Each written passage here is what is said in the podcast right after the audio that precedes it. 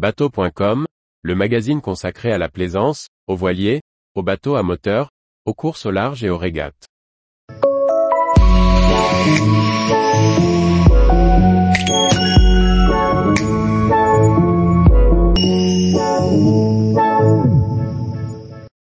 Voile, divertissement, fait de société, où se placer?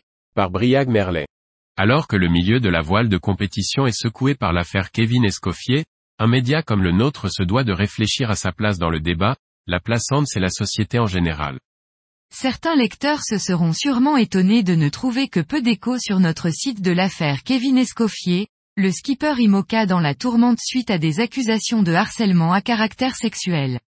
Loin d'être une marque d'indifférence ou de couverture de telles pratiques, cette discrétion assumée a fait l'objet d'une discussion et d'un accord au sein de la rédaction.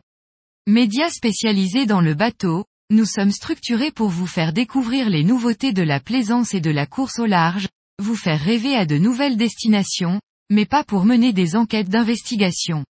Lorsque des journaux nationaux, comme le Canard enchaîné à deux reprises dans le cas de l'affaire Escoffier, s'intéressent à la course au large, ils disposent de moyens et d'habitudes différentes, apportent des informations. N'ayant pas d'éléments supplémentaires sur le dossier, il nous a semblé plus pertinent de se contenter de rapporter les éléments factuels de la procédure.